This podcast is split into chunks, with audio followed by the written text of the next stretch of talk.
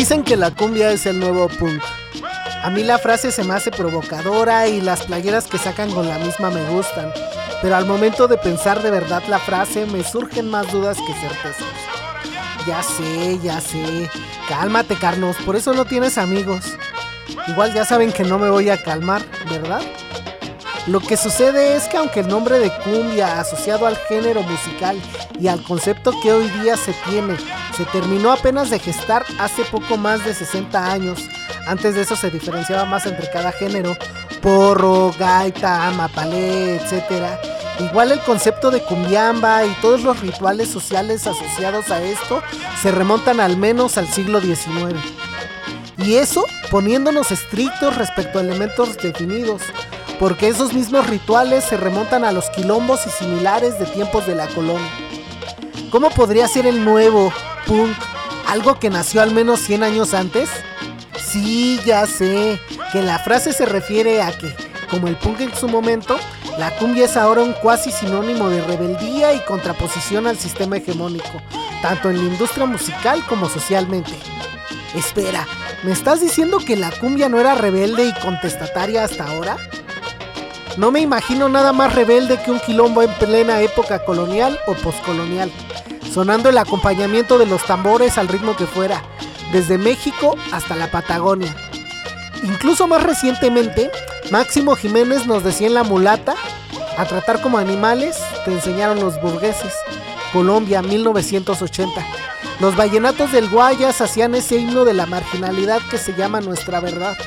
Escucha el grito del hombre que en pos va de libertad, pues ha llegado el momento de gritar nuestra verdad. Ecuador 1982. O los chipis nos hablaban de enlazar dolores a través de la clase social en Matarina. Soy pobre de nacimiento, no niego mi condición, y al estar con mis amigos se alegra mi corazón. Perú 1983. Solo por mencionar algunas y obviando los centenares de letras que hablan sobre raza y colonialismo, incluso desde antes de estos. Luego vienen los blancos a decir, no, esa no es música negra, es música criolla. Mira el acordeón o las guitarras en la guaracha. Eso no es música negra, es música criolla. Cual papá que se fue por cigarros, nunca se les ocurrió ejercer la paternidad hasta que llegó el momento de recoger los frutos de la culturización. Al momento de los reportajes y los documentales ya lo asumen como música criolla y mestiza, cuando por siglos han renegado de la música popular. Es morenito, pero está bonito. Escuché decir un montón de veces a las señoras del barrio cuando nacía un bebé. A ver, a ver, espera. ¿Lo estás halagando o lo estás insultando? Así con la cumbia, es el nuevo punk, dicen.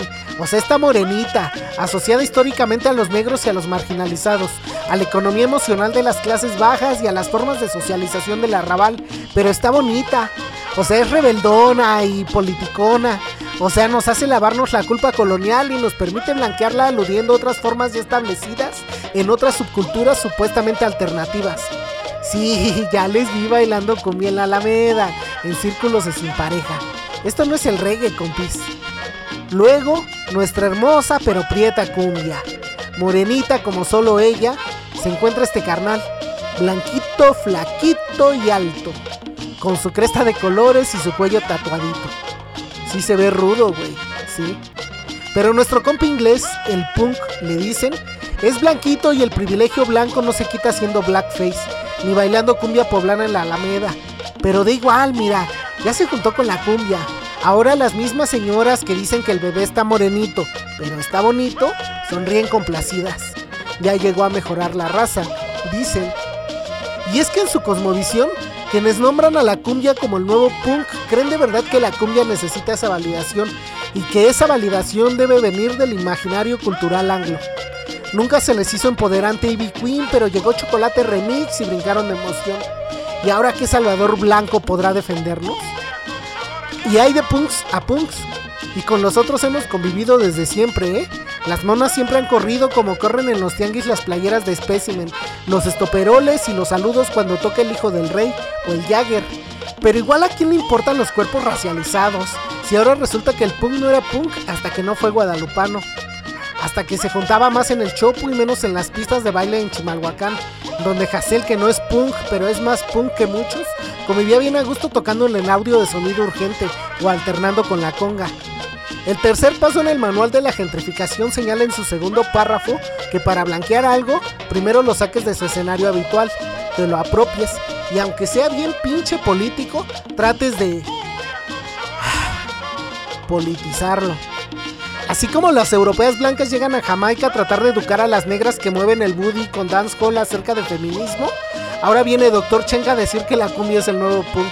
¿Por qué tanta condescendencia?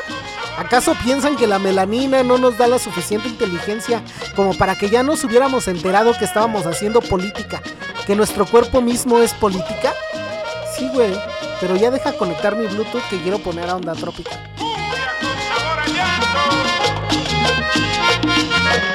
Escucha el grito del hombre que la libertad y va gritando con hambre, con justicia, la igualdad. Toda esa gente que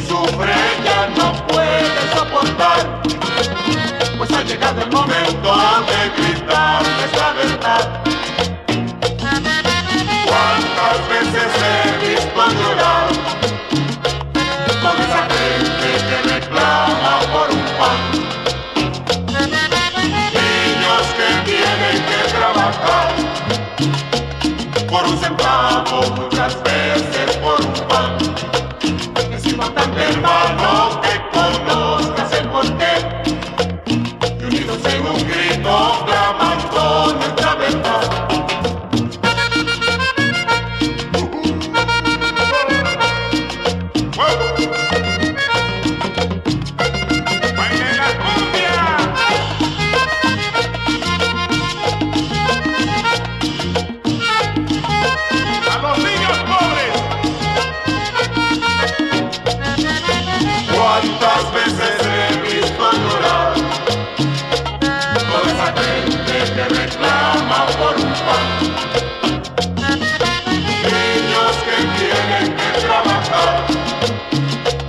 por un centavo, muchas veces por un pan.